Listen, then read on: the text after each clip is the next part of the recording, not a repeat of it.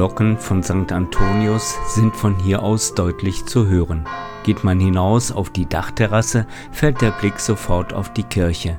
Im Hintergrund sieht man die Rheinbrücke von Leverkusen, weiter links den Rhein.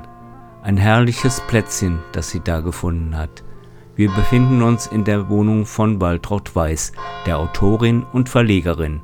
Sie erzählt von ihren Erinnerungen. In dieser Gegend hat alles begonnen. Im Erholungshauspark wurde sie geboren. Damals gab es ja noch im Erholungshauspark eine Klinik, und da gab es auch noch ein Haus, wo ich später kochen gelernt habe. Etwas schwierig gestaltete sich die Anmeldung des Neugeborenen beim Standesamt. Meine Eltern haben so sehr auf mich gewartet, dass mein Vater einen Schluck zu viel genommen hat, um die Geburt zu feiern. Er war mit seinem Freund unterwegs. Die waren von der Nobelstraße. Hier sagt man ja Nobelstraße. Und dann hat er mich angemeldet am Standesamt und kam nach Hause in die Dünnenstraße und da sagt die Oma, hast du das Kind angemeldet? Ja. Und wie heißt es? Gertraud. Und dann muss er zurück. Die Oma hat ihn zurückgeschickt. Ich heiße Waltraud. Und das haben sie dann auch noch als zweiten Namen eingetragen und unterstrichen. Also Gertraud, weil meine Patentante Trautschen hieß und mit Traut war da was, aber mehr ist ihm nicht mehr eingefallen. Die Autorin und Verlegerin Waltraud Weiß schaut zurück, zurück auf ihre Jugend, ihre Kindheit, ihre Erinnerungen. Geboren wurde sie 1939 in Wiesdorf. Die Dünn spielte eine wichtige Rolle in ihrem Leben. Und ich habe in der Dünn schwimmen gelernt und an der Dünn küssen. Und ich sage mal auch in dieser Reihenfolge. Erst schwimmen, dann küssen. Früher gab es noch immer diese Wege. Rheinwupper Dünn ging man da spazieren. Das war schon ein langer Spaziergang. Diese Dünn ist mir immer sehr vertraut geblieben. Wir sind früher als junge Menschen nach Altenberg gegangen und mit dem Rad gefahren. Da haben wir dann auch unsere Eltern manchmal bekohlt, wenn wir uns dann das erste Mal mit den Jüngelchen trafen. Da war einer bei, der hier um die Kirche wohnte und meine Freundin Christel Bonder früher, heute Geuer und der Franz Evers und der Klaus Fings. Wir fuhren mit dem Rad dann daraus und natürlich durften das die Eltern nicht wissen. Haben wir auch keinem erzählt, aber wie brav wir waren. Wie die Zeit sich verändert hat. Die Zeit, die Menschen, die Möglichkeiten. Da gab es doch noch kein Fernsehen. Da gab es vieles noch nicht. Und ich habe in einem meiner Bücher der Oma erzählt, was es heute gibt. Und ich denke mir, die wäre überrascht. Aber ich bin heute auch schon sehr überrascht, was es alles gibt und was ich noch lernen will. Und jetzt habe ich auch so ein Apple Date da, wo man naja, schon keine Briefe mehr schreibt, sondern nur noch Kürzungen. Aber vielleicht muss das auch sein. Man muss halt mitmachen können. Altenberg war für uns wie ein Kinderspielplatz am Hof. Da fuhren wir hin, das war nahe und es war immer sehr schön. Und da war schon die kleine Dünn. Und wenn man dann nahe von der Kirche ein bisschen durch den Torbogen ging und dann runter, dann kam man zu Dünn. Die Dünn war ja nie höher als Knöchel, höchstens Knie. Also es war auch ein Vergnügen für uns, wenn man noch nicht so richtig schwimmen konnte oder so. Waltraud Weiß erinnert sich an Kindheits- und Jugendzeit und sie ist nicht nur Verlegerin, sondern auch Schriftstellerin, Dichterin.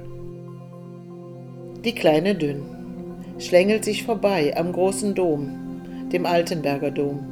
Sie ist jung und eigentlich recht brav, Sie weiß kaum vom großen Bruder, seine gotische Schlankheit interessiert sie recht wenig. Sie macht einen kleinen Knick um die Klostergebäude und grüßt freundlich die Gottesmutter im Strahlenkranz. Dann macht sie sich auf den Weg. Kleine Karten mag sie und die weiten Wiesen und die Wälder des Bergischen Landes. Und bis nach Leverkusen lässt sie sich viel Zeit, kurft mal hier und windet sich mal dort. Und an den Herrensitzen grüßt sie besonders freundlich die Damen, denn die Dünn ist eine Frau, die immer jung bleibt, weil die Feen am Ufer ihre Füße massieren.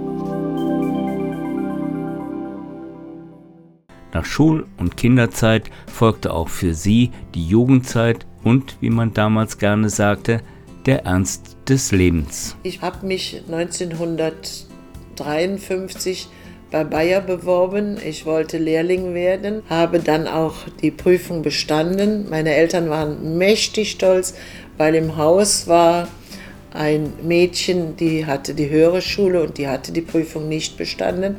Ganz ehrlich gesagt war ich auch sehr stolz auf mich. Sie bewährte sich schon während der Ausbildung, sodass nach der Lehrzeit der Professor Ries mich als seine Sekretärin haben wollte. Da war ich 16 und das so ein weltberühmter Mensch, wie weltberühmt er war, wusste ich damals ja noch nicht, aber später, als ich für ihn arbeitete, habe ich es erfahren. Der hat noch den Werner von Braun gekannt. Ich bin also dann auch oft mit dem Mercedes, wo er nach Hause gefahren wurde und Marile, seine Frau, die Treppe runtersprang. Er war ein sehr großer, kräftiger Mann. Wenn der durch das Bayerwerk ging, dann blieben die Leute stehen, dass sie keine Verbeugung machten. War alles, war auch ein sehr gut aussehender Mann. Und dann brachte sein Fahrer ihn nach Hause und dann mich in die Dünnstraße. Und das hat ein Aufsehen gemacht. Ne? Also die Waltraud Zass, da kommt mit dem Auto angefahren. Jedenfalls war das eine kleine Krönung für mich, äh, diesen wichtigen Mann kennengelernt zu haben. Ich kann mich erinnern an das Eiscafé Santin auf der Hauptstraße. Da gingen wir vier, Klüppchen, Rover Klützer und Co.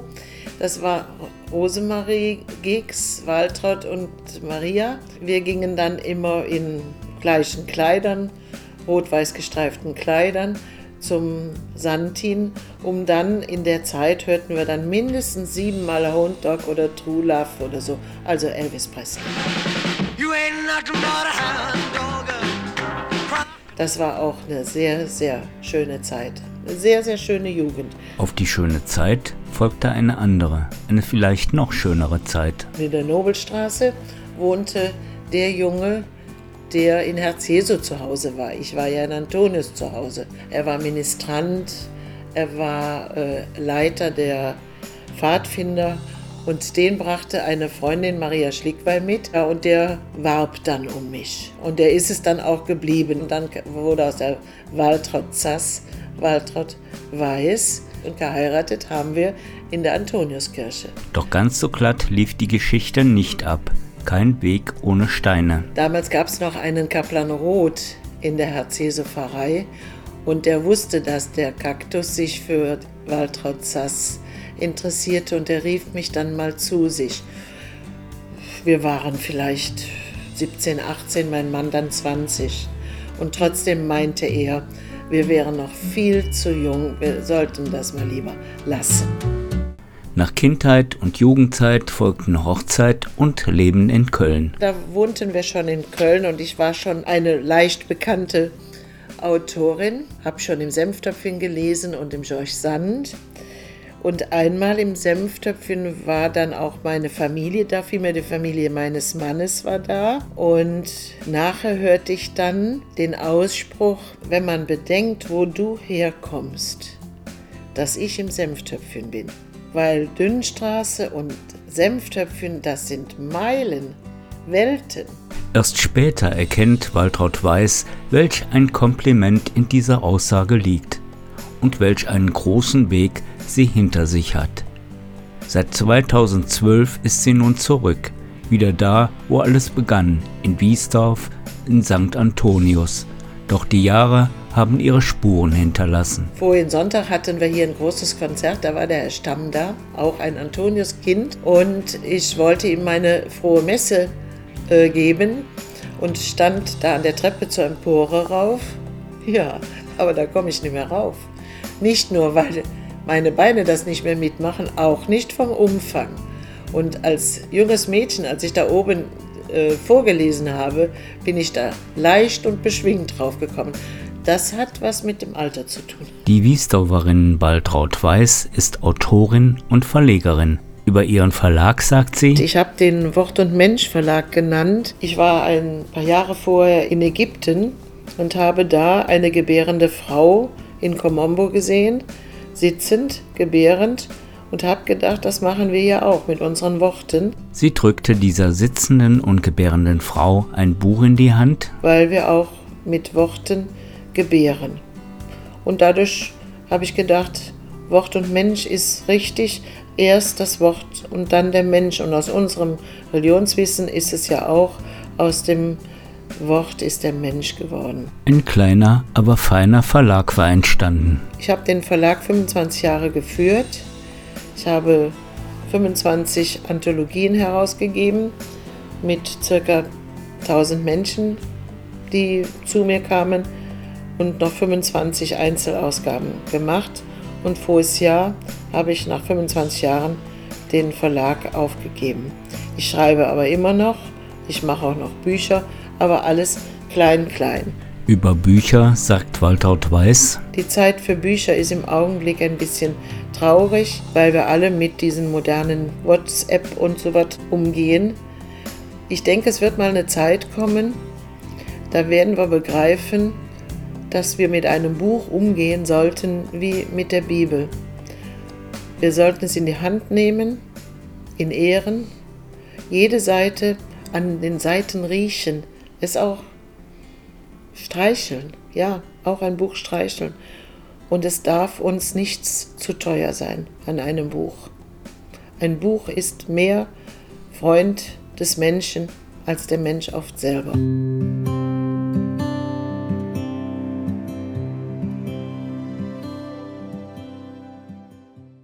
Die Erinnerung der Waltraud Weiß, der Autorin und Verlegerin. Wie ist das mit dem Alter, den Erinnerungen und der Zukunft? Es überrascht mich selber, denn von meiner früheren Vorstellung her, meine Mutter ist nur 80 geworden, das wären noch zwei Jahre, um Gottes Willen. Nee, ich möchte schon 100 werden und will meine Erinnerungen an das Früher noch erweitern. Noch einmal Waltraud Weiß, die Schriftstellerin. Sie ist da, die Erinnerung. Manchmal liegt sie unter Geröll, zeigt sich nicht sofort, muss ausgegraben werden, aber sie ist da. Sie sind da, die Worte der Erinnerung. Sie lassen sich finden unter tiefem Vergessen, aber sie sind da. Sie zeigt sich, die Erinnerung, in Blüten der Vergangenheit, in Wurzeln der Geschichte, sie findet immer die Öffnung zum Leben. Das Leben Is da.